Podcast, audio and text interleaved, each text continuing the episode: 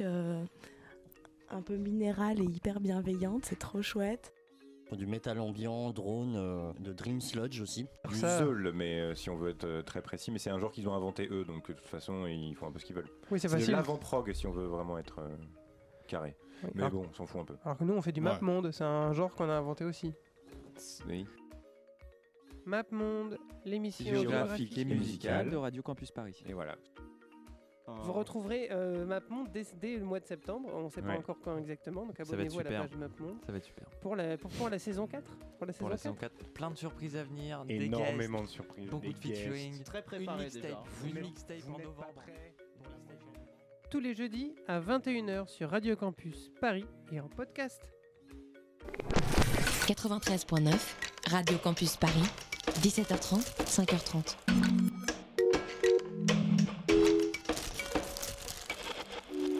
Il est 20h, vous écoutez Radio Campus Paris et c'est Thelma et Louise. Écoute Thelma, il faut arrêter de jacasser comme une pie. Je crois que j'ai fait un peu la folle. Hein. oh non, t'es folle depuis toujours.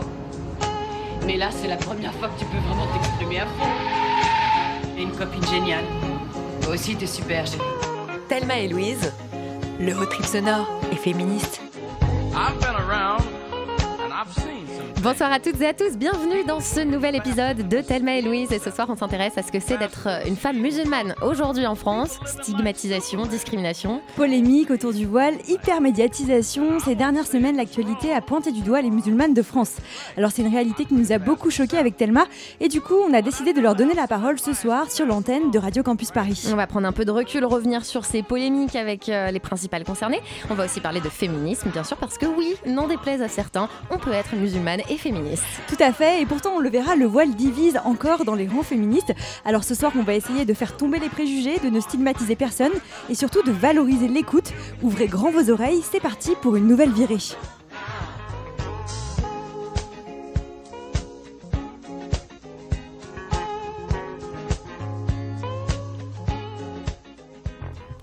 Et pour parler euh, de tout ça, ce soir, on est en studio avec deux membres de l'association LALAB, association féministe et antiraciste qui vise à faire entendre euh, les voix des femmes musulmanes. Fatima Benz, vous êtes la vice-présidente de cette association LALAB. Bonsoir. et Laura Chat, vous êtes porte-parole de LALAB. Bonsoir et bienvenue à toutes les deux. Bonsoir. Alors, une première euh, question qui s'adresse à vous deux. LALAB, ça signifie quoi? Alors, lalab, qu'est-ce que ça Fatima. signifie? Lalab, c'est un néologisme qui est composé du mot lala, qui veut dire madame. En arabe euh, dialectal euh, au Maroc, par exemple, c'est un terme qu'on utilise beaucoup pour dire euh, madame, madame Fatima, on dit lala Fatima, par exemple et euh, lab qui vient de laboratoire. Donc laboratoire, euh, donc en fait la lab c'est quoi? C'est un laboratoire d'idées euh, féministes, c'est un laboratoire en fait qui vise justement à, faire entendre les, voix des lalas, donc des femmes musulmanes de l'association. Et est-ce que vous pouvez nous raconter un petit peu la jeunesse de cette association?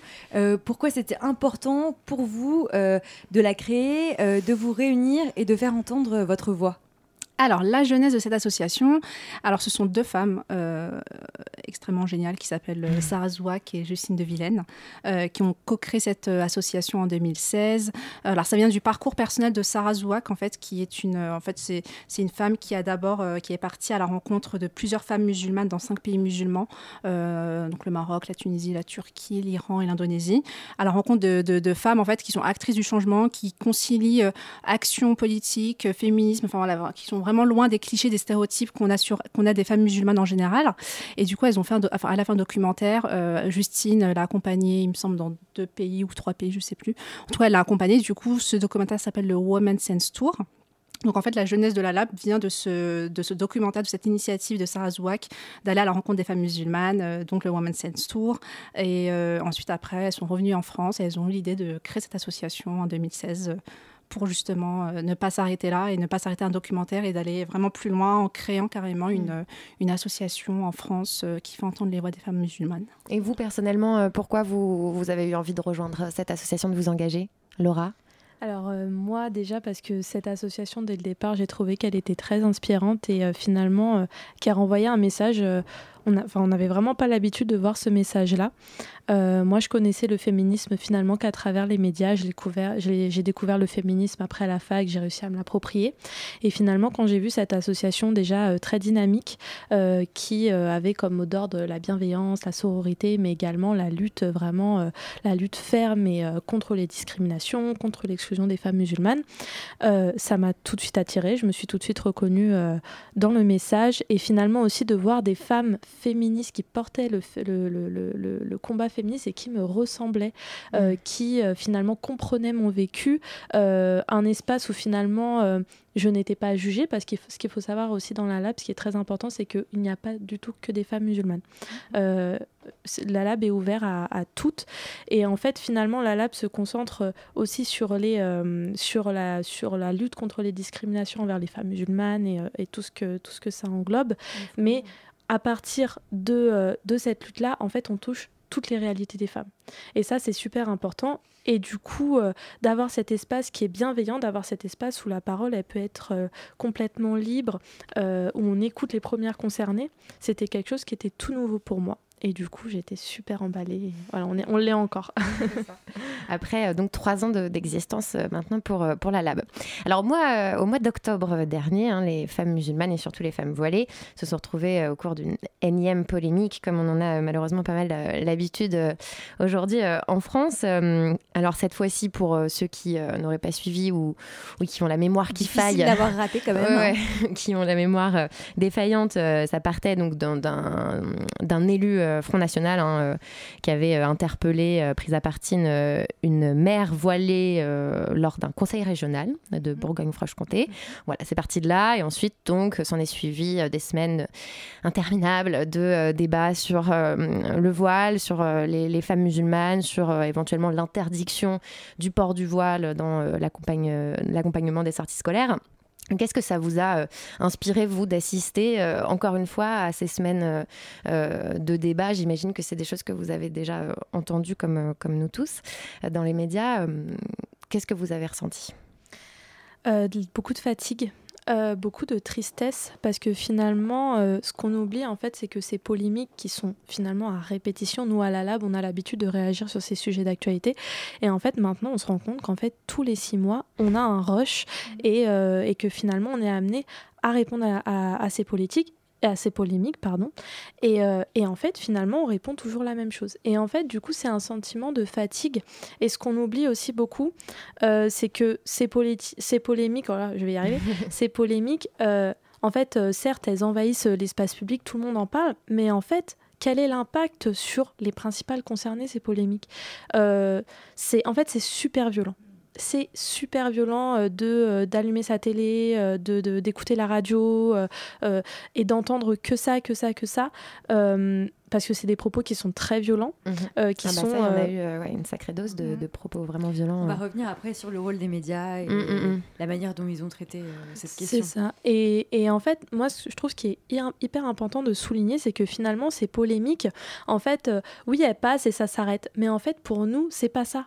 En fait, elles passent, ça nous impacte et ça nous impacte sur le long terme. Et en fait, ces polémiques-là, ça change aussi notre quotidien. C'est-à-dire que ces ces polémiques-là, ça va impacter aussi euh, bah, la manière dont on va euh, se balader avec nos enfants, la manière dont on va euh, finalement gérer nos parcours de vie. Ça a des impacts sur le long terme et c'est épuisant moralement et même parfois physiquement. Et je trouve que c'est très important de le souligner. Oui, surtout que c'est pas un discours qu'on entend pour le coup euh, dans les médias, vu que les, concernés sont très peu euh, écoutés euh, et, représentés. Et du coup, c'est vrai que donc, dans l'équipe de Thelma et Louise, cette ces polémiques à répétition, ça nous a beaucoup choqués. Et du coup, on s'est rendu au rassemblement contre l'islamophobie qui s'est tenu à Paris quelques jours en fait après le début de cette affaire. Alors, c'était pas le gros rassemblement dont on a entendu beaucoup parler après avec tous les hommes politiques c'était un mhm. rassemblement où il n'y avait pas beaucoup de monde. Mhm. Euh, on y était, on a vu ça. Et euh, on a été interrogé des femmes musulmanes euh, qui, nous ont, bah, qui nous ont parlé de, leur ras-le-bol, comme vous venez de le faire. Jamila, 57 ans, mère de 6 enfants, assistante maternelle. J'ai une affiche qui dit Viens, on éteint la télé et on s'aime. Voilà, c'est un ras-le-bol de voir les médias, toutes chaînes confondues, le voile. Le voile, le voile, le voile. On est libre, euh, on est des femmes non soumises. On nous interdit les sorties d'école. Euh, alors que si on n'est pas là, euh, il n'y aura pas de sortie. Moi, j'en ai fait énormément avec la primaire de, de, mes enfants. La directrice nous appelait parce que les parents non voilés travaillaient. Et on était content de trouver les femmes voilées pour faire les sorties. On a été par de la Villette, euh, par d'Astérix, euh, les musées. On a fait énormément de, sorties, des pique-niques, des forêts. Euh, voilà. Et c'est pour ça, c'est un ras-le-bol. je ne trouve plus dans cette France où c'est marqué liberté, la musulmane n'a plus de liberté. Égalité, la musulmane n'est pas égaux aux autres fraternité, les musulmans, il n'y a plus de fraternité entre les non euh, voilés, moi je préfère dire voilés, et les, les voilés. Alors, ce témoignage de Jamila, il est assez fort parce qu'en plus, on ressent toute sa colère, en fait, euh, qu'elle exprime. Euh, d'après un sondage hip-hop euh, paru en, début novembre, 45% des femmes musulmanes interrogées disent avoir été confrontées à des comportements racistes et 60% pour les femmes voilées. Est-ce que vous, vous avez recueilli des témoignages de femmes qui disent vivre cette violence? Est-ce que vous la vivez, vous aussi, dans votre quotidien?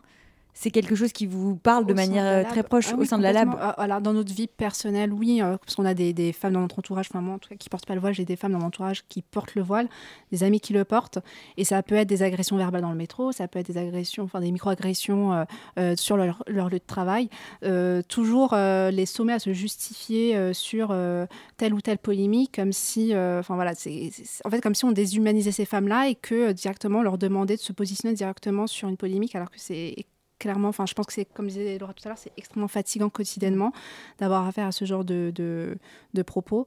Et... Est-ce que vous voyez un différentiel entre une femme qui va porter le voile et une femme qui ne va pas le porter, dans la manière dont elle peut se faire agresser, etc. C'est perçu différemment? Euh, Laura, peut-être vous. Mm, mm, mm. Euh, après, moi, je voulais, je voulais souligner, et du coup, ça va rejoindre aussi euh, votre propos, c'est qu'en fait, finalement, quand les femmes musulmanes, voilées ou non voilées, subissent de l'islamophobie dans l'espace public, dans leur espace personnel, etc., Enfin, c'est du sexisme aussi qu'elles subissent parce que ce que vous dites, finalement, elles sont, enfin, l'islamophobie touche énormément de femmes. Alors, euh, les agressions euh, qui euh, se déroulent envers les femmes qui portent le voile et les femmes qui ne le portent pas sont peut-être parfois différenciées. En revanche, pour nous, c'est exactement la même source. et je trouve aussi qu'il est important de souligner le fait que finalement aussi, on, a tendance aussi à se concentrer et à juste titre sur les, les, choses qui nous sont visibles, il y a les agressions physiques, verbales, les insultes, voilà. Mais il y a aussi toute la violence invisible. Et c'est ce que je vous disais tout à l'heure, c'est finalement euh, l'isolement, c'est le repli sur soi, euh, c'est euh, finalement comment les femmes vont se restreindre dans leur parcours de vie, comment elles vont être super angoissées à l'idée de passer un entretien, comment elles vont être super angoissées à l'idée d'accompagner leur enfant à l'école, de se rendre, d'aller dans le métro, enfin voilà. Et moi-même, je sais qu'en tant que, du coup, moi qui porte le, le voile, moi, j'ai remarqué que j'ai adapté certains de mes comportements. C'est tout bête, mais par exemple, euh, quand je suis dans le métro, j'ai remarqué que euh, je m'approche jamais trop des rames parce que j'ai entendu qu'à Bruxelles, il y a, quelqu'un qui a poussé des femmes voilées euh, sur les rails.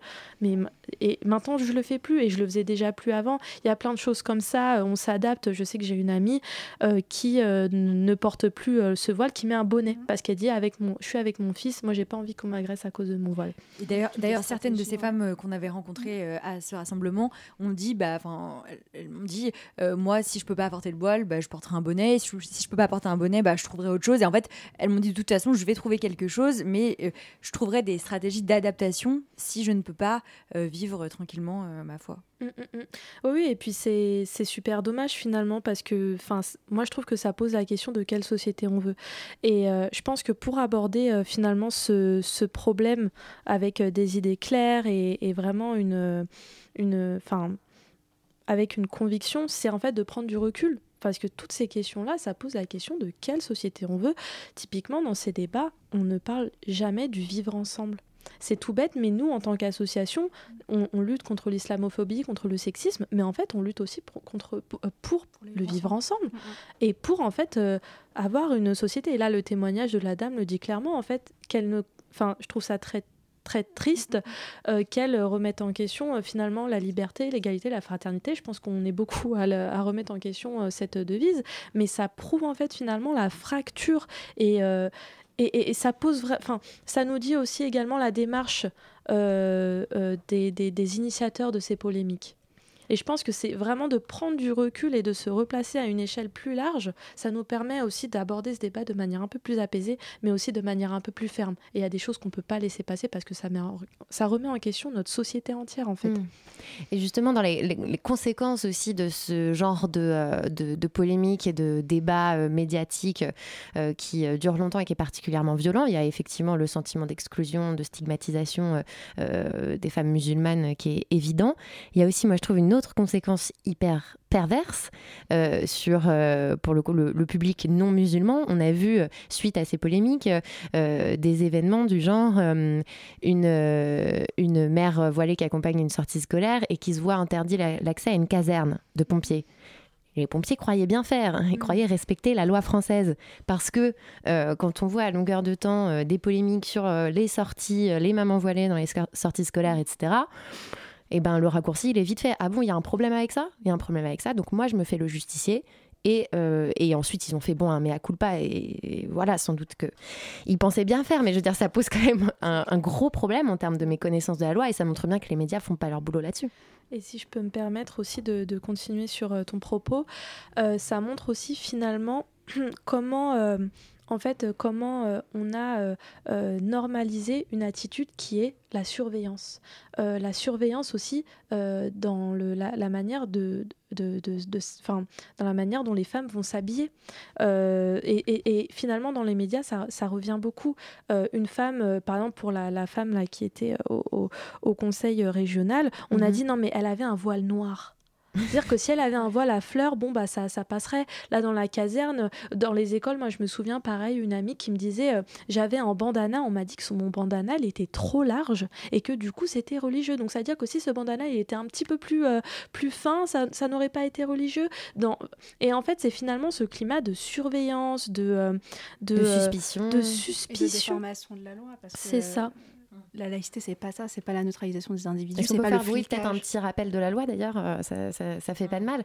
Donc au final, euh, les, les mères voilées peuvent très bien euh, ah, accompagner les sorties scolaires, bien sûr. Tout ça n'est pas anodin parce que quand vous parlez finalement qu'on interdit l'accès à la caserne, ça s'inscrit finalement dans toutes les polémiques parce que c'est important de, retracer aussi l'historique des polémiques. Pas, la première. bah, pas du tout. On a parlé, donc là, on, parle des sorties scolaires, mais il a été question de, le, du sport finalement avec la, polémique de Décathlon, de Marianne Pouchtou, euh, c'est ça, à l'université, de Marianne Pouchtou qui s'engage et finalement on ne voit que son voile. Et donc finalement, quel espace il nous reste? Dans les piscines, on la peut plage, pas. La piscine. La, plage, enfin, quel espace il nous reste? Et en plus, ce qui est assez paradoxal, paradoxal c'est qu'il y a un discours où on dit que les femmes musulmanes qui portent le voile sont des femmes soumises, oppressées, qui restent chez elles, et lorsqu'elles sortent et qu'elles ont des activités, qu'elles vont à la plage, qu'elles accompagnent leurs enfants, on s'acharne sur elles. Donc c'est à la fois extrêmement contradictoire, paradoxal, et on se dit au bout d'un moment, mais qu'est-ce qu'elles veulent, enfin, qu'est-ce qu'il faut faire en fait pour que ces femmes-là soient acceptées, enfin, soient acceptées, elles n'ont rien à faire, mais qu'est-ce qu'il faut faire en fait pour pour se plier à, je ne sais quelle bien-pensance, c'est affreux en fait. Hmm. Il n'y a, jamais une, a jamais une issue euh, positive. ce que disait euh, Jamila dans son hmm. son, c'est qu'en fait, bah, euh, elle y voit une espèce d'hypocrisie parce qu'elle explique que ça arrange beaucoup de gens, que ce soit elle qui accompagne les enfants en sortie scolaire en fait, et qu'il y a beaucoup de mamans qui ne peuvent pas le faire. et donc en fait, c'est très arrangeant et que d'un coup, elle, elle a accompagné pendant toute sa vie des sorties scolaires et là, elle se sent jeter la pierre en fait. Donc c'est elle, c'est une vraie violence. Bah qu'elle vit. Quoi. Parce que dans certains quartiers, en effet, dans certaines écoles, euh, ce sont en effet ces femmes-là qui sont disponibles pour accompagner, pour accompagner ça, c'est une euh, réalité qu'on n'entend pas dans les médias et qui est complètement niée. En fait, ça veut dire qu'il y a un moment, il faut quand même dire les choses, c'est que les profs, ils ont besoin. Ils ont besoin de ces femmes-là, c'est parents qui sont disponibles. Et elles sont, euh, elles sont bénévoles, elles donnent de leur temps pour venir accompagner leurs des enfants à des sorties culturelles et on n'en veut pas. Donc c'est assez, euh, c'est assez paradoxal dire parce qu'il en, il en va de la tenue de cette euh, sortie scolaire. Et il y a aussi un autre, mm. exactement, et un autre, une autre, une autre chose, c'est euh, quelle image on renvoie aux enfants, en fait. Quelle image on renvoie des enfants en leur disant on veut pas de ta maman parce qu'elle porte un foulard. Enfin, c'est quoi cette image que vous mettez dans la, dans la tête d'un gosse? C'est-à-dire que ces femmes-là. Oui, euh, il y a même eu des témoignages, d'ailleurs, je sais plus dans quel article que j'avais lu, mais des témoignages de, de mères voilées qui disaient Mais moi, mon gamin maintenant me demande s'il te plaît, enlève ton voile pour pas, que, pour pas qu'il y ait de problème, pour pas qu'on m'embête, pour pas. Euh... On intériorise le racisme et le sexisme envers nos mamans, c'est sûr. Enfin, un enfant, il comprend pas, il est innocent, il voit sa mère euh, être rejetée parce qu'elle porte un voile, donc forcément, il se dit Bah, fais comme les autres mamans, ou alors je comprends pas qu'est-ce qui vient. Enfin, cet enfant, cette image euh, au Conseil d'État régional, c'est ça? Où il y a eu cette, euh, cet enfant qui a pleuré dans les bras de sa mère. Enfin, c'est. C'est quand même aberrant de se dire euh, le droit de l'enfant. Enfin, l'enfant derrière, c'est une, une, vraie maltraitance pour lui aussi, de mm. voir sa mère se faire humilier de la sorte. On va revenir euh, une dernière fois sur le traitement médiatique hein, euh, qu'il y a eu euh, de cette polémique ces, dernières semaines, avec donc énormément de débats, on le disait, qui ont été organisés notamment sur les chaînes d'infos continues autour du voile, de la place du voile, de la nécessité ou non de légiférer une nouvelle fois, etc. il y avait un chiffre notamment qui avait été sorti, il me semble, par Check News, hein, qui était de 85 débats organisés dans la semaine suivant le début de la polémique et zéro femmes voilées invitées. Alors ensuite, CNews a un peu rectifié le tir en, invitant euh, Sarah El Attar, qui avait, été, qui avait fait une, belle intervention, qui avait été euh, pas mal relayée euh, et saluée sur, les réseaux sociaux, mais au final, c'était quand même la seule, ou l'une des seules en tout cas, invitée sur cette période. Du coup, on a quand même, on s'est quand même retrouvé pendant plusieurs semaines, plusieurs jours avec des débats non-stop sur, sur les chaînes info continue et des gens peu ou, pas du tout concernés par l'islam qui donnent leur avis. Euh, ça donne lieu à pas mal d'idées reçues, de stéréotypes et tout. Euh, je voudrais qu'on profite de votre présence ici ce soir pour euh, essayer de, démonter un peu ces idées reçues et aussi histoire de donner des clés ou des éléments de, langage à ceux qui nous écoutent, peut-être pour contrer ces arguments, parce que c'est des, mhm. arguments très répandus qu'on entend beaucoup. Alors, première idée reçue que je voulais vous donner, c'est l'idée reçue selon laquelle il y aurait beaucoup de femmes qui porteraient le voile par contrainte cette idée, on l'entend euh, tout le temps, ou en tout cas en sous-entendu beaucoup euh, dans les médias. Euh, comment on démonte cet argument qui est un argument fallacieux? Sachant qu'il n'y a pas vraiment plus de, chiffres sur la question. Il y a des mhm. études qui ont été euh, menées, j'ai un peu euh, fait quelques recherches. D'ailleurs, j'ai trouvé un truc assez euh, amusant ou, triste, selon mon point de vue, mais que y a, même les, chercheurs sont assez frileux de s'aventurer sur cette question du voile parce qu'ils ont peur, en gros, que ça, que ça nuise à leur carrière. Donc, en fait, il y a ah, assez peu d'études au final sur le port du voile. Euh, qu'est-ce qu'on répond, euh, vous, en tant que militante euh, antiraciste et qui essayez justement de, porter la, la, voix des femmes musulmanes Qu'est-ce que vous répondez à cette idée que le voile serait contraint aujourd'hui en France? Alors, euh, vaste sujet. Vaste sujet. Mais c'est vrai que c'est un truc, c'est un truc qu'on entend quand même beaucoup et, ah enfin, c'est. En sachant que là, on va pas, euh, parce qu'on a aussi une deuxième partie qui va parler de ça un petit peu, donc on, va, enfin, ouais, l'idée, oui, de, de, donner quelques clés, peut-être de, de, réponse. voilà, parce qu'on va, on va continuer à en parler après. euh, nous, on, se bat avec toutes les femmes. C'est-à-dire que euh, on est, euh, la Lab s'inscrit dans un féminisme qui est dit pro-choix. C'est-à-dire que la femme qui désire porter le voile, on la soutiendra jusqu'au bout. La, femme qui désire le retirer ou ne, tout simplement ne pas le porter, on la soutiendra jusqu'au bout. Et c'est ça notre message. Le problème avec euh, ce premier argument, donc, c'est que finalement, il invisibilise toutes les femmes, toutes les, tous les discours de femmes qui disent que ce sont que c'est leur choix. Mm. Euh, et c'est ça qu'il faut démonter finalement. Et en donnant la parole aux concernés, en demandant à chaque femme, parce que finalement, les femmes qui le portent ou qui ne le portent pas le font pour des raisons qui, sont différentes et il n'y a pas une raison de le mettre ou de ne pas le mettre. Et ce qui est important, c'est que finalement, faire circuler cette parole, ça permet tout, tout de suite de, démonter, cet argument. Finalement, on mm. n'a même pas besoin de créer des études ou quoi du moment où on dit que notre féminisme il s'inscrit avec toutes les femmes, on, démonte cet argument en fait. est plus réel et que mm. les raisons de le mm. porter ou de ne pas le porter sont, euh, mm. sont protéiformes et qu'il n'y a pas une seule manière de le porter. Donc, euh.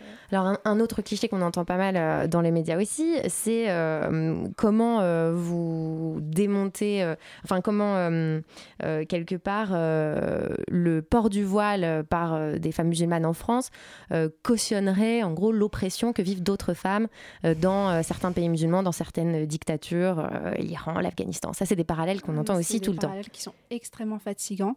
Euh, Qu'est-ce qu'on répond à ça En fait, c'est deux systèmes, c'est deux pays qui sont complètement différents déjà. D'une, donc la France, euh, c'est une démocratie, une république laïque. Euh, L'Iran, c'est une république islamique. C'est pas du tout la même histoire. Ici, en France, les enfin, je trouve ça extrêmement. Euh, en fait, il y a plusieurs sujets. Il y a le fait de déplacer le problème qu'on a en France sur le voile à l'étranger, comme si ces femmes-là n'étaient pas françaises, comme si on niait en fait la réalité franco-française du sujet du mhm. voile et qu'on souhaitait le déplacer sur le terrain euh, de ces Arabes barbares musulmans qui mhm. obligent les femmes à reporter leur voile. Nous, chez la Lab, on soutient, comme disait euh, Laura, les femmes qui se battent pour avoir le choix de le porter. On soutient le combat des femmes iraniennes qui se battent pour avoir le choix de le porter. On soutient les femmes françaises et les femmes en France, musulmanes en France, qui vous disent euh, je le porte par choix et je veux trouver un travail, je veux mm. trouver, je veux accompagner mes enfants. Donc il y a ce déplacement du problème à l'étranger comme si on souhaitait, comme si on amenuisait la question française et qu'on souhaitait pas trop la regarder en face.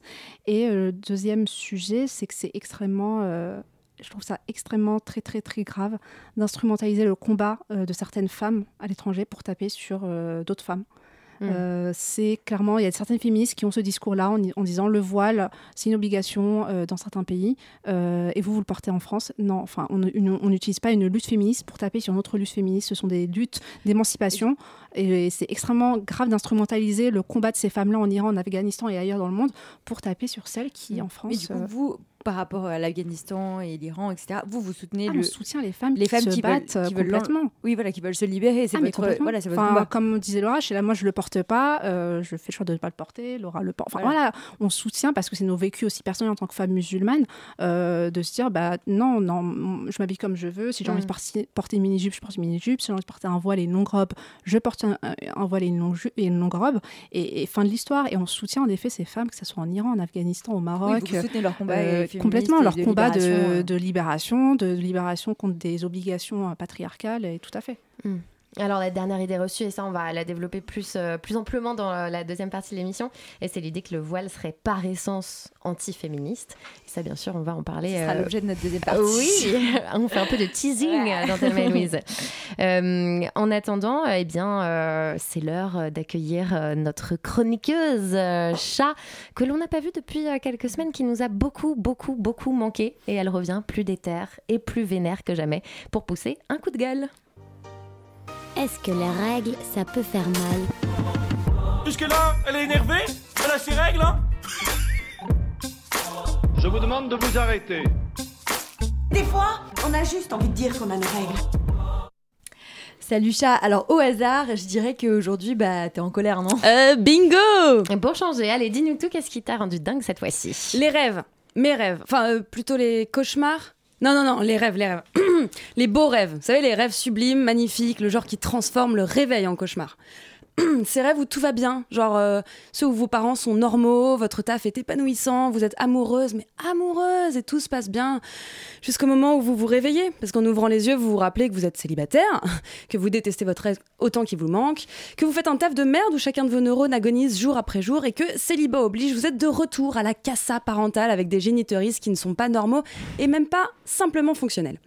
En vous réveillant, au mieux, vous pleurez un bon coup et vous retrouvez une once de joie de vivre pour assumer la journée. Au pire, vous restez blasé des heures durant en vous demandant mais pourquoi le bonheur se dérobe à moi? En écoutant du Jason Mraz comme une ado dépressive. Bon, je dis vous, euh, mais soyons honnêtes, c'est juste pour cacher le fait que je suis en train de raconter ma vie et opérer une catharsis radiophonique qui, à ce stade, je vous le dis, ne fonctionne pas du tout. Si je parle de ça, c'est parce que samedi dernier, c'est un autre rêve qui s'est effondré sous mes yeux. En plus d'avoir une vie de merde en ce moment, il s'avère que je suis un tantinet énervé. Vraiment, à peine révolté, un tout petit peu vénère, un chouïa vraiment révolutionnaire. Alors, bah, je fais des rêves de violence, de révolte, de révolution. J'ai un peu envie de voir Paris et tous les mecs cis, hétéros, blancs qui l'occupent illuminer la ville en cramant sur des bûchers de Tampax. En gros, un rêve que je pensais voir devenir réalité quand je suis allée à la marche contre les violences sexistes et sexuelles samedi dernier. Voilà. Comment ça, voilà? Bah voilà. J'ai marché, j'ai chanté, j'ai marché, j'ai scandé. Ah oui, à un moment j'ai marché. C'était bien, hein, super sympa. Euh, j'ai un peu dansé et j'ai marché. Et? Eh bah regardez-moi j'ai rien Je vais bien Je suis indemne c'est pas bien Mais non, mais c'est pas bien, mais non, c'est pas bien Tout s'est bien passé dans le pacifisme et la bienveillance la plus totale. On n'a rien cassé, on n'a rien tagué, on n'a frappé personne. Bordel, mais après un an de gilet jaune, moi je pensais que ça allait péter dans tous les sens J'ai pas vu un flic, un Pas un CRS, à peine une ambulance et elle est même pas passée pour nous, quoi. Non, je suis hyper déçue. Mais attends, je comprends pas. T'avais, euh, envie que, que ça bastonne? Bah ouais. Enfin, je sais pas, quand Macron augmente le prix du carburant, il y en a qui foutent le feu aux Fouquettes. Je te ferai dire. On a dépassé les 130 féminicides rien qu'en 2019, pour ne mentionner que ça en termes de violence sexiste. Et on a fait quoi? On a chanté du Britney Spears Sérieusement? Non, non, mais c'est bien. On communique sur la cause, on a des chiffres, il y a une prise de conscience dans la société, on est soutenu par les médias, il y a une couverture, tout ça, tout ça. Mais moi, j'avai un peu envie de mettre le sbeul, quoi. Bon, la partie perdre un œil, se prendre un LBD dans la main, tout ça, je suis pas fan, je vous l'avoue. Mais vous savez combien de fois par jour je parle démasculé des violeurs? Vous croyez que c'est juste pour rire? Moi aussi j'ai des rêves, moi aussi j'ai des projets, ok Moi je voulais taguer des murs, je voulais casser des banques, je voulais me faire gazer la gueule et lancer des pavés sur cette saleté de flicaille en gueulant ACAB partout dans la rue. Vous avez vu comme on en chie au quotidien? Est-ce qu'on peut casser un McDo? Juste un, une petite vitre, franchement, s'il vous plaît. Non, à la place on a scandé du Beyoncé, c'était super, mais je fais ça avec mes copines tous les samedis soirs. Oh, c'était tellement mignon, tellement calme. Le pire, c'est que quand je repense à la marche de 2018 et à tous mes 8 mars, je me rends compte que c'était toujours pareil en fait, on fait pas peur. Pendant qu'on se faisait Opéra Nation à pied dans le froid, là, deux années de suite, les CRS, eux, ils avaient posé un jour de congé. Donc je sais, on a des siècles de patriarcat à déconstruire, on a toutes été éduquées pour être douces, féminines, communicantes et pédagogues. Mais je sais aussi que moi, j'en ai marre d'être douce, féminine, communicante et pédagogue. Et que je suis pas la seule, qu'on est beaucoup à vouloir tout casser, tout cramer à vouloir sentir l'odeur du sang à d'autres moments que pendant nos règles, ok? Bon, je m'emporte. Mais je vous préviens, 2019, c'était la dernière. J'ai marché, j'ai scandé, j'ai chanté, j'ai dansé avec mes copines dans la rue et tout. C'est la dernière fois que je me contente de ça. En 2020, j'enfile la cagoule et je fais tout péter, que ce soit dit. Ok C'est révolutionnaire. Et vous, vous avez envie de faire tout cramer aussi à la lab? Grave. Ah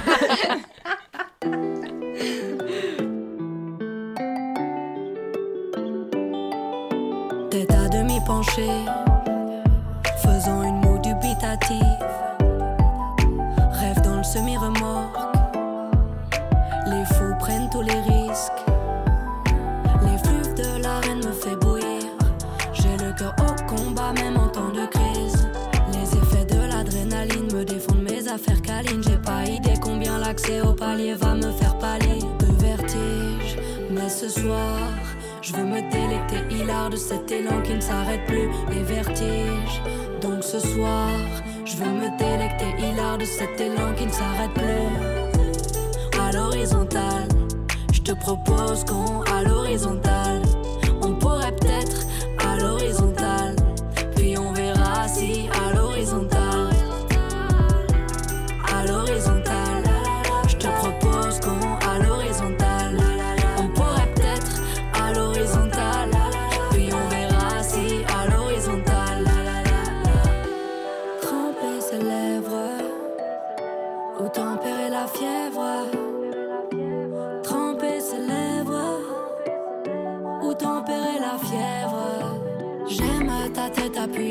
Clavicule légèrement tournée vers ma nuque pour que mes yeux te bougent. que ta bouche coule parfois jusqu'au bout de mon menton et m'embrasse très tendrement. Avec toi, j'ai tout mon temps, les bras m'en tombent. Mais tantôt, je ne dis rien car ça me va bien d'être envoûté par tes tentacules. J'ai pas de fascicule pour savoir comment m'a donné à cette sainte donation de nos corps entremêlés. Faudrait-il faire attention à l'horizontale? Je te propose qu'on à l'horizontale.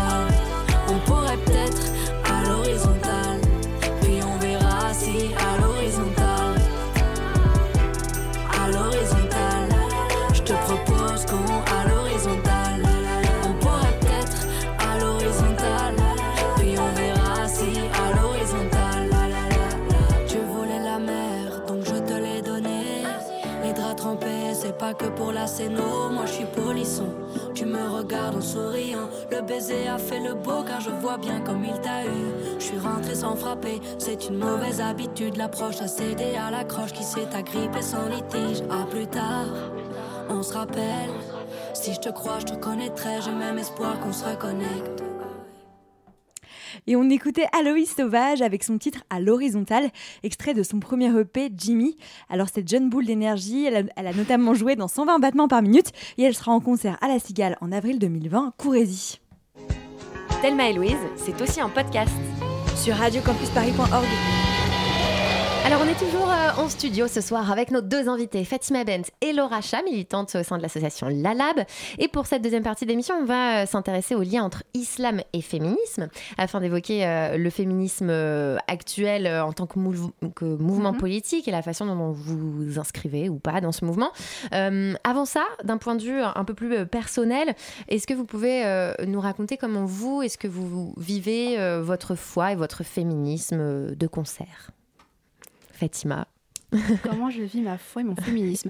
Bah écoutez, moi, pour moi, les deux se complètent. Euh, ma foi, ma religion, euh, complète mon féminisme et mon féminisme euh, ma religion. C'est-à-dire que moi, j'ai jamais eu de problème, à titre personnel, j'ai jamais eu de problème depuis toujours sur le fait de concilier mon identité de femme, à revendiquer mes droits, mes choix, et en même temps vivre ma foi.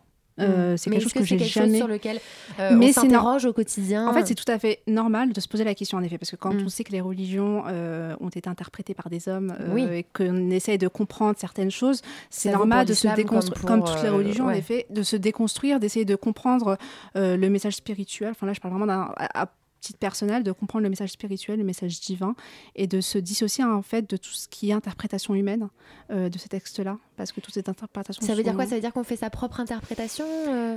On essaye en fait d'avoir une interprétation qui soit euh, synchro avec le message de d'émancipation, de libération de la religion. Moi, je suis intimement convaincue que ma religion prône l'émancipation, prône l'égalité homme-femme. Euh, maintenant, après, il y a eu des interprétations, euh, il y a eu des, des, hommes qui se sont, voilà, des savants qui ont interprété des textes euh, à leur sauce, voilà, qui ont tiré la, couverture sur eux et qui ont créé tout un, tout un paradigme patriarcal. Et je trouve que c'est ça, c'est important en fait de se défaire. Enfin, moi, à titre personnel, c'est ce que j'ai fait, de me défaire un peu de ces interprétations et de créer, enfin, de créer, de, d'essayer de de mettre euh, en symbiose, euh, moi, la religion, comme je la considère comme une paix intérieure, comme quelque chose qui m'a beaucoup aidé dans ma vie personnelle, euh, comme quelque chose avec lequel je me sens en phase personnellement, avec mon féminisme, avec même mon identité de femme. Et, voilà, tout simplement. Et du coup, alors, on comprend en mm. vous écoutant que vous avez, voilà, vous êtes imprégné de la spiritualité, que vous l'avez interprétée à votre manière pour en faire une forme de, mm-hmm. de libération, enfin, dans votre vie. Est-ce que vous, euh, Laura, par rapport euh, euh, au fait que vous portiez le, vous portez le voile, est-ce que vous vous êtes posé quand même des questions par rapport à sa signification et est-ce que ça, vous avez eu le, même parcours toutes les deux Ou est-ce que vous, le fait de porter le voile, ça a été quand même des questions différentes que vous vous êtes posées par rapport à votre féminisme? Alors, euh, je ne saurais pas dire si j'ai eu le même parcours que Fatima, mais euh, ce que je sais, c'est que euh, finalement aussi l'appropriation qu'on a de la religion quand on est féministe, enfin il y a une question aussi de collectif et de groupe. Euh, et c'est là où la sororité aussi prend toute sa place. C'est que finalement, se réapproprier les textes, se réapproprier euh, un message qui est finalement euh, complètement instrumentalisé par une vision patriarcale, etc. c'est un travail qui se fait dans le temps. C'est un travail qui est très très personnel, mais en revanche qui se fait aussi en groupe. Et, et on a la chance à la Lab d'avoir des femmes extrêmement, extrêmement inspirantes qui font des travails vraiment extraordinaire euh, sur toutes ces questions. Euh, qui euh, produisent voilà, des écrits, qui se réapproprient les textes, qui les étudient, qui nous les partagent. On, y réfléchit ensemble parce que ce qui est important aussi à la lab, c'est de se dire qu'on est toutes en fait des, savantes. C'est-à-dire que nous, on a notre expérience et, et c'est important de la partager. Et elle apporte finalement aussi à notre spiritualité et à notre religion et à notre lecture des textes. Je me suis peut-être éloignée de, ta question. Ma question non, non, non. Euh, tu t'es pas éloignée de ma question. Ma question, c'était par rapport au voile. Est-ce que euh, tu as été traversée par des contradictions internes? Et alors, je vais aller plus loin dans ma question, puisque vous, vous expliquez qu'à la lab, vous travaillez aussi sur les textes et que voilà, il y, a, une, mm. il y a de la recherche, etc. Est-ce que tu peux expliquer pour les auditeurs de Radio Campus Paris, euh, pour toi en tout cas, euh, porter le voile, qu'est-ce que ça signifie euh, dans, ta, dans ta religion et quel sens ça a Et justement, si ça n'a pas un sens patriarcal, quel sens ça a pour toi? Ça, mm. Je pense que ça peut être intéressant pour tout le monde de, mm. de, de, de répondre à cette question. Et surtout, j'ai pas l'habitude de le faire parce que généralement, quand on s'exprime sur d'autres médias, je le fais pas parce que je m'exprime en tant que porte-parole de la lab et que euh, voilà, je sais qu'il n'y a pas forcément des espaces bienveillants et que je trouve que c'est une question qui est très très personnelle et qui risque d'être instrumentalisée. Mais avec vous, je le fais. Ah, c'est gentil. Non, mais parce que je, enfin voilà, les espaces bienveillants, faut en profiter.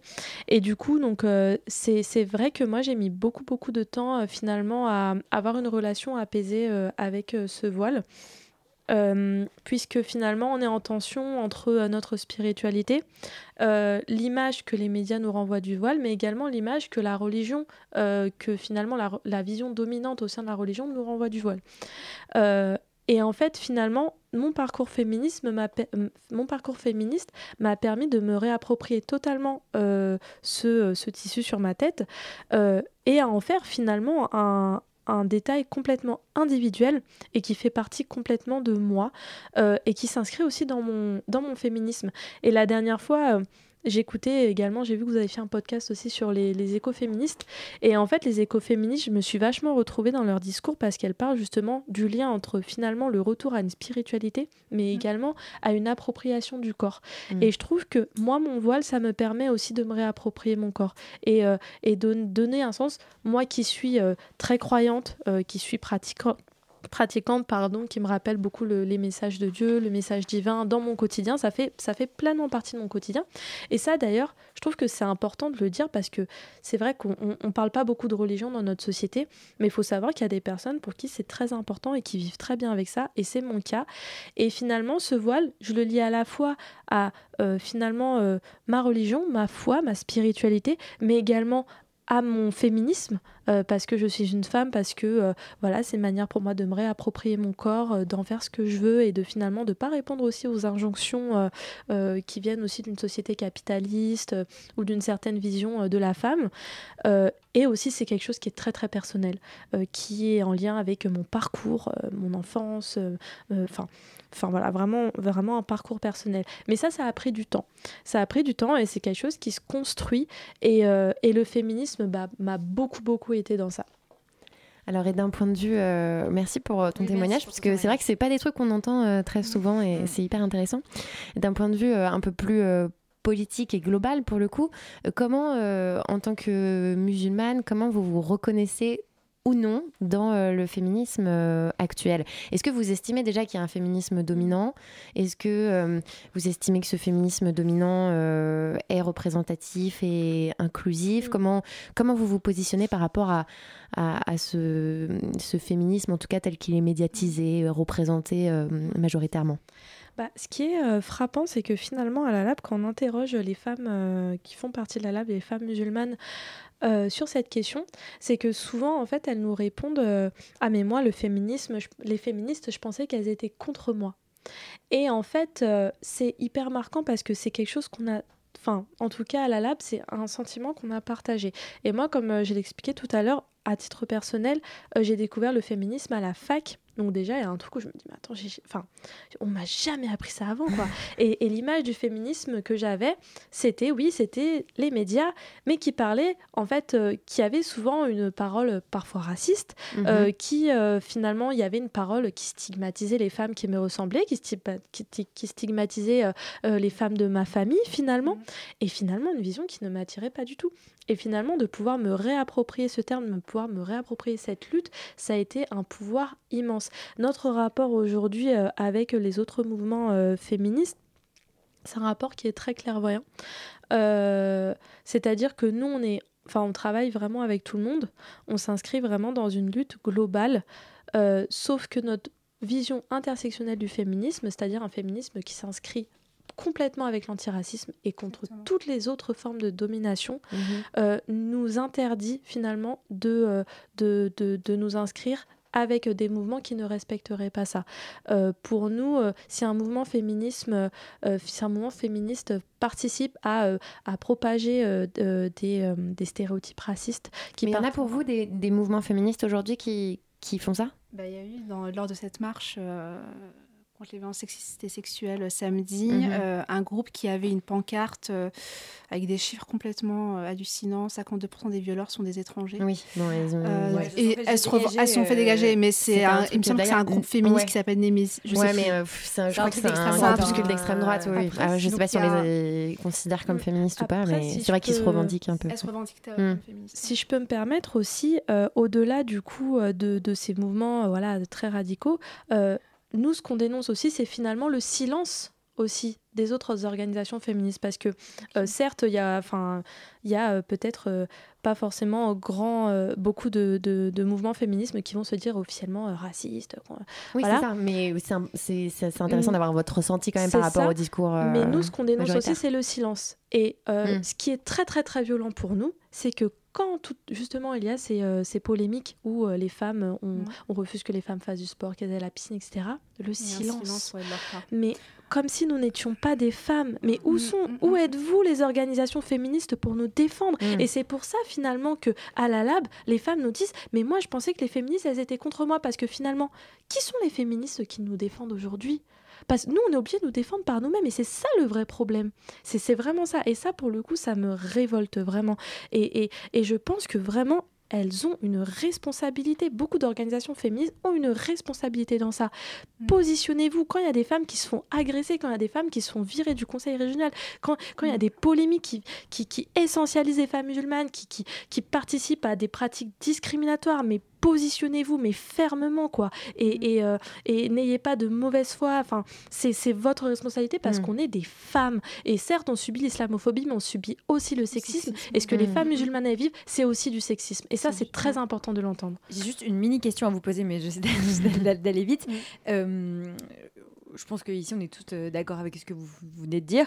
mais je pense qu'il y a certaines féministes qui, peut-être, là où elles ne vont pas. Enfin, en tout cas, elles vont pas assumer un rôle de défense, mm. c'est parce que de fait, euh, enfin, c'est par exemple un peu ce qu'a expliqué Caroline Haas, c'est que elle, en fait, elle est pro-choix par rapport à un choix individuel, pour, le, pour le voile. Hein. Pour le voile, voilà. voilà. Du voile. Oui, voilà, mm. c'était mm, le sujet. Elle est pro-choix par rapport à un choix individuel, mais mm-hmm. qu'après, euh, elle pense quand même que le voile euh, doit être traité comme un sujet politique. Ça veut dire qu'elle elle, elle, explique quand même qu'il y a des mécanismes derrière, des mécanismes politiques, sociaux qui sont à l'œuvre derrière ces choix. et qu'elle veut quand même parler de ça tout en étant pro-choix euh, et estimer qu'après c'est un choix individuel. Voilà. Euh, qu'est-ce que vous, par rapport à ça, vous vous positionnez comment? Est-ce que vous entendez? Est-ce que c'est quelque chose que vous entendez que certaines femmes puissent penser qu'il y a des mécanismes plus forts derrière et qui sont repris après, qui sont instrumentalisés? En fait, moi, en tant que femme qui porte pas le voile, mhm. euh, je pense qu'on peut être pro-choix et se poser la question de la critique de la religion, de la critique euh, des vêtements, de la critique de la société patriarcale, du voile. Je pense que c'est nécessaire. Par contre, euh, ce que je trouve extrêmement choquant, c'est d'infantiliser ces femmes-là, de ne pas les écouter, de ne pas, lorsqu'elles vous disent mon voile, c'est un choix, je suis discriminée, c'est de les écouter, c'est de, les, de, de, de, de, les soutenir dans leurs paroles, c'est de leur donner la parole, c'est d'entendre de leurs revendications et non pas juste dire je suis pro-choix mais j'ai un problème avec le voile. Parce que derrière, en fait, on annule. Euh, enfin, je trouve que cette phrase-là, elle est extrêmement problématique parce qu'en fait, on peut très bien critiquer le voile, comme on peut critiquer euh, la société de consommation, comme on peut critiquer, euh, je sais pas, plein de choses, la mode, la taille 36, les, les, les, les injonctions. les injonctions sur le corps des femmes, sur le corps des femmes en général, on peut les critiquer, c'est tout à fait logique. On peut, moi, en tant que femme qui porte pas le voile, je me suis posé cette question du voile, je ne le porte pas parce que j'estime que j'en ai pas besoin, mais c'est pas pour autant que je vais aller dire euh, je suis pro-choix, mais le voile, je me pose la question. Non, je, pense qu'il faut écouter ces femmes-là. Je pense qu'il faut pas les infantiliser. On parle beaucoup dans les luttes féministes et c'est pour ça que pendant très longtemps, moi, j'avais du mal à me revendiquer féministe euh, de l'égalité homme-femme. Mais si on commençait déjà entre l'égalité entre les femmes entre elles, déjà de base, on aurait déjà fait. Enfin, je, pense que c'est ça le problème de certaines féministes, euh, c'est qu'elles ont tendance à amoindrir, amenuiser la parole des femmes qui ne sont pas blanches, euh, qui sont musulmanes, qui portent le voile. Euh, on entend rarement les revendications des, femmes, par exemple, qui sont, qui, qui, sont femmes de ménage aussi. On entend, hmm. il y a toujours une espèce de lutte pour l'égalité salariale, alors qu'il y a souvent des femmes qui font le ménage et qui ne sont pas du tout à un niveau de salaire hmm. décent. Il y a toute une question, en fait, de de la société capitaliste, comment elle a pu euh, euh, détruire des, femmes. Euh, c'est un peu ce que vous avez dit aussi par rapport à votre choix, donc c'est intéressant de poser les deux en miroir. Exactement, et je pense que non, enfin, Caroline Haas et plusieurs féministes qui se positionnent en se disant qu'elles sont pro-choix, mais qu'elles ont un problème avec le voile. Et en plus, enfin, je sais pas toi Laura, mais j'ai l'impression qu'il y a une espèce de d'infantilisation en, mm en, comment dire, en interprétant le voile de cette femme comme étant euh, quelque chose qui découle d'un mec qui est derrière elle, qui l'oblige euh, pour des raisons politiques, familiales. On revient un peu sur le sujet de la contrainte euh, dont on parlait tout à l'heure. Je pense pas qu'elle veut dire que ça vient forcément de quelqu'un qui lui dit fais ça, mais qu'après, dans la religion en général, ça veut dire que, enfin, dans toutes les religions, par exemple, on va prendre le, catholicisme, une femme qui mm. décide par exemple de ne pas du tout pratiquer l'IVJ, qui est complètement contre, c'est son choix mm. à elle, mais derrière, son choix à elle peut être guidé aussi par une idéologie millénaire. C'est ça qu'elle voulait dire. Elle voulait, elle était, pas contre euh, en soi le voile. Voilà, c'était oui, oui. Sauf que l'image de danger qu'il y a derrière est extrêmement problématique. Mm. Il y a des femmes qui peuvent dire qu'elles le portent par euh, spiritualité parfois, mais ça ne veut pas dire qu'il y a une pression euh, mm. islamique ou une pression religieuse derrière qui la force à la porter. Je pense que c'est extrêmement infantile. Enfin, Laura, qui le. Euh, on, va, on, va continuer à, parler de ce sujet juste après. On, fait une petite parenthèse. On, va parler agenda culturel et agenda des luttes aussi. Je peux lire littérature. Tu littérature Oui, je lis littérature. Littérature, c'est un, hmm un calembour. Votre drogue favorite? La littérature. L'écriture. Théâtre. Cinéma? C'est le cinoche, les films de Renoir ou de... Postoir. C'est le canap culture. Salut Thelma, salut Louise, bonsoir à nos invités. Alors ce soir au programme de cet agenda culturel engagé, je voudrais d'abord revenir sur l'événement qui nous a toutes mobilisées ce week-end. C'est évidemment euh, de la marche Nous Toutes dont je vous parle et que Chat vient de désinguer à l'instant. a raison, hein, on va pas se mentir. Alors toi tu as été à cette, euh, à cette mobilisation? Oh que oui, et je pense que je ne suis pas la seule à avoir capté que cette manifestation contre les violences sexistes et sexuelles était d'une importance cruciale puisqu'elle a fédéré près de 150 000 personnes dans toute la France, dont 100 000 à Paris. La marche aurait donc comptabilisé trois fois plus de monde que l'année dernière. 100 000, c'est un chiffre quand même assez conséquent pour une, mobilisation, pardon, on va pas se mentir, et c'est donc plutôt encourageant concernant une certaine prise de conscience. Samedi 23, on comptabilisait donc 137 féminicides sur la seule année 2019, qui a donc tristement battu le record, si on peut appeler ça comme ça, de 2018. Le 5 décembre prochain, on se pose la question de savoir si une nouvelle marche pourrait avoir lieu en convergence avec la lutte contre la réforme des retraites. C'est en tout cas ce qu'appelle à faire le collectif Du pain et des roses. Ce collectif euh, féministe appelle à la perspective d'un renouveau du mouvement féministe et d'un ralliement à un mouvement d'ensemble contre la réforme des retraites et contre Macron et son monde néolibéral, je cite. Mesdames, on se retrouve donc le 5 décembre dans la rue. Bon, et à présent, on va parler d'un tout autre sujet, euh, mais pas si éloigné à vrai dire, puisque ça concerne les libertés fondamentales des femmes, à savoir être ou ne pas être mère. Ouais, être mère, être mère, pardon, ou ne pas l'être. Je pose donc la question à vous toutes en plateau qui n'a pas envie d'être maman parmi vous? Dites-moi qu'il y a au moins une, sinon je me sens un peu seule. Je suis seule à, ne pas vouloir d'enfant. ok, bon, et bah du coup, c'est bien. Ça veut dire que si parmi nos auditrices, il y en a qui se sentent concernées à ne pas vouloir d'enfant, cet événement peut directement les intéresser.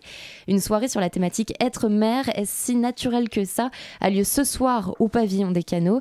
Et si je vous en parle, c'est parce que c'est la troisième édition que le collectif PA.F PAF organise. Alors PAF, c'est l'acronyme pour collectif pour une parentalité féministe, je précise. Ce soir donc une conférence était organisée afin de discuter de la construction sociale de la femme autour de la maternité. Et si je vous en parle, c'est parce que tous les mois, le collectif organise des conférences thématiques axées sur une réflexion autour d'une meilleure émancipation de la femme. Le mois dernier notamment, une conférence posait la question du congé paternité et de quel congé paternité pour une réelle égalité entre père et Bref, suivez le PAF sur Facebook, pa.f, pour vous tenir informé de ce que ce collectif organise. Très bel acronyme. Pour terminer cet agenda, on va parler d'écoféminisme, euh, justement. Euh, nos invités euh, avaient relevé qu'on avait fait une, émission là-dessus. On a abordé hein, cette thématique il y a quelques mois. Vous pouvez réécouter le podcast sur le site de Radio Campus Paris. Et on parle de plus en plus d'écologie et de féminisme ces derniers temps. Et c'est bien, oui, parce que l'écologie et le féminisme sont bien évidemment connectés. Et ça, Emily H. nous l'explique dans son ouvrage Reclaim. Et pour citer ses propos, c'est la même société qui valorise une culture de guerre dans laquelle des femmes peuvent être violées, insultées, agressées, aussi bien chez elles que dans la rue. C'est la même culture qui entretient un rapport de destruction à l'égard de la nature et de haine envers les femmes. C'est donc cette culture dans son ensemble qu'il s'agit de changer. Qu'en est-il donc aujourd'hui? Le 16 décembre, une conférence sur cette thématique réfléchira sur ce qu'est donc l'écologie l'écoféminisme, car ces interprétations sont plurielles. Une perspective historique et politique de l'écoféminisme seront donc abordées. Rendez-vous donc le 16 décembre dans cette espèce d'incubateur à association qui est la base Rubichat dans le 10e. Merci Kathleen pour toutes ces belles idées eh ben, euh, merci de, à vous. de sortie et d'engagement. Mon Dieu que c'est beau. Ça tu peux le dire. J'ai toujours voulu voyager mais j'en ai jamais eu l'occasion. Tu l'as cette fois. Alors euh, Fatima et, Laura, euh, qui euh, êtes militantes au sein de l'association LALAB, vous avez défilé le 23 novembre au nom de l'association avec un, cortège, un bloc intersectionnel. C'est ce que vous expliquez sur votre page Facebook. le nous aussi c'est-à-dire un peu différent au final du nous toutes. Vous, pouvez nous expliquer en quelques mots cette démarche, pourquoi ce désir de, se démarquer? Petite parenthèse, samedi, euh, certaines Lala ont défilé, pas toutes parce qu'on avait un événement en fait qu'on a organisé sur la santé mentale. D'accord. Euh, parce que c'est un sujet qui nous tenait énormément à cœur de parler de nous, nos vécus, nos expériences en tant que femmes musulmanes avec toutes les polémiques euh, qu'il y a eu ces mhm. dernières semaines. Et du coup, on travaille énormément sur la question de la santé mentale, de voir quelles répercussions physiques, mentales, psychologiques peuvent avoir toutes ces, toutes ces choses-là, toute cette fatigue militante aussi mhm. sur nos corps. Donc voilà, donc juste pour contextualiser. par contre, il y a un an, en effet, on a lancé, euh, nous aussi, on a co-lancé, nous aussi avec plusieurs autres euh, associations. Euh, nous aussi, ça avait pour but en fait d'être un, cortège complémentaire de nous toutes. C'est qu'on on, avait l'impression que nous toutes, ne, que le féminisme porté par nous toutes n'était pas assez inclusif, ne faisait pas entendre toutes les revendications, notamment sur le sexisme et le racisme que vivent les femmes musulmanes qui portent le voile. et du coup, on trouvait important de, souvent lors, lors de ces cortèges-là, quand une femme porte le voile, elle est souvent agressés verbalement. Ce C'est mm. pas des, des, des lieux de, de, bienveillance et de sécurité pour nous, femmes musulmanes, euh, qui sommes sommées de nous justifier euh, lors d'un cortège mm-hmm. contre les violences sexistes et sexuelles. Et il faut tout de même rappeler que euh, l'islamophobie qui vise les femmes musulmanes est une violence sexiste. et du coup, c'est pour ça qu'on a co-créé cette, cette, ce cortège l'année dernière. Donc, en effet, on était énormément d'associations avec le STRAS, mm. Féminisme contre le cyberharcèlement. On a marché en tête de cortège, donc, avec ce nous aussi, qui a pour but, en fait, de faire entendre les autres féminismes qu'on entend peu, euh, que ce soit sur euh, la grossophobie, sur le mm. validisme, euh, sur les travailleurs du sexe également, qui ont défilé ce jour-là. Et sur la négrophobie également. toutes ces voix-là, en fait, qu'on entend peu, qui sont pas assez mises en avant dans le féminisme mainstream, malheureusement, mm. qui, qui, qui, est dominant. Et au sein de la Lab, voilà, on a voulu se, se mobiliser pour justement non pas être dissidente, mais tout simplement être mm. complémentaire, en fait, d'apporter une autre nuance de féminisme, d'apporter aussi notre euh, regard de femmes musulmanes, de femmes euh, noires, de femmes euh, non valides, etc. Mm. sur une ces complémentarité. Exactement, une complémentarité. Et, sur cette marche, justement. en parlant de complémentarité, on accueille notre chroniqueur Macho.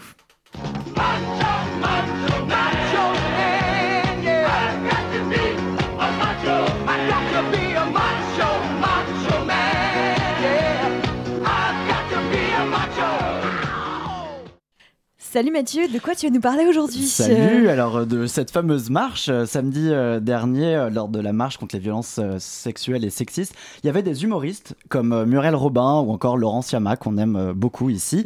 et parmi ce panel du LOL, il y en a une qui ne s'est pas contentée de défiler, non, il y en a une qui, comme son, son habitude, nous a offert une démonstration de gêne rarement égalée. Cette humoriste, je mets d'énormes guillemets, c'est Marie Saint-Filtre, qui s'est fait connaître notamment pour son intrusion lors du défilé Chanel en octobre dernier.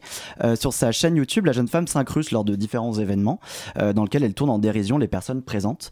Et le 23 novembre, alors que le collectif Nous Toutes organisait la plus grande marche de l'histoire de France contre les violences sexistes et sexuelles, Marie n'a rien trouvé de mieux que d'y organiser un happening super marrant, habillé en violet, tenant en laisse deux hommes qu'elle fouettait au milieu des manifestants. Voici un petit extrait. Il faut que vous partiez, s'il vous plaît. C'est une zone non violente. Ah non, ça, ah, je connais pas. Merci de vous mettre sur le côté. Les pas un peu, j'assure, ça fait du bien. Il adore ça. Il aime ça, c'est très bien. Parfois, il y en a qui meurent, il y en a qui meurent dans mes bras, mais c'est passionnel. Je vous demande d'aller là. Merci. Tu veux frapper un peu, ça fait Voilà, voilà. Alors que l'on parle en permanence de l'importance de faire front, de remettre au goût du jour la notion plus que nécessaire de sororité, Marie s'infiltre a le bon goût d'associer pratiques BDSM et violences physiques et sexuelles, mais pire, elle, elle banalise la violence et répand sous couvert d'humour l'idée que le féminisme n'est ni plus ni moins que la haine des hommes. Super Vous en doutez, le patriarcat fasciste s'est empressé d'utiliser les extraits de cette vidéo pour ridiculiser la marche, tel que ce cher Laurent Alexandre, repris par Valeurs Actuelles, ou notre cher Raphaël euh, Enthoven, pardon, qui la compare à Sacha Baron Cohen, la crème de la crème. Quoi. Heureusement, peu de personnes ont trouvé cette prestation marrante. On peut d'ailleurs voir dans cette vidéo de 3 minutes des bénévoles de la marche lui, demande, lui demander poliment de dégarpir, rappelant au passage que la violence n'y a pas sa place. Du coup, Marie Saint-Filtre a dû s'expliquer et sa réponse est à la hauteur de son sketch. Il est tout pourri. Euh, elle dit, j'explique, euh, je cite, il s'agit de mettre en lumière un sujet d'une autre façon que celle imposée, la posture victimaire, les pleurs, les collages chocs et les manifestations proprement féministes. Super blague, Marie, on dirait du rire la chanson. Bravo, bravo, merci à toi. Merci Mathieu pour euh, ce petit euh, pas de côté sur euh, cette Ah, je t'en prie. Ça vous avait marqué euh, aussi, euh, vous, sur. euh, J'ai été exaspérée. Ouais. Mm. Bon, bah voilà, au moins. Je pense on que est- ça- il y a un consensus, sur- sur cette question de cette meuf. stop. Merci en tout cas, c'est déjà la fin de l'émission. Il y avait encore beaucoup de choses à dire, mais euh, merci euh, à tout le monde d'avoir assisté à cette émission. Merci à vous, Fatima Bent et, et Laura Chat d'être venues. Ouais, il aurait fallu une deuxième heure pour euh, continuer à parler de tout ça. Peut-être une prochaine fois. peut-être une prochaine fois. plaisir. On remercie nos chroniqueurs chéris, Chat, Kathleen et Mathieu. Et notre Simon à la réalisation. On vous embrasse.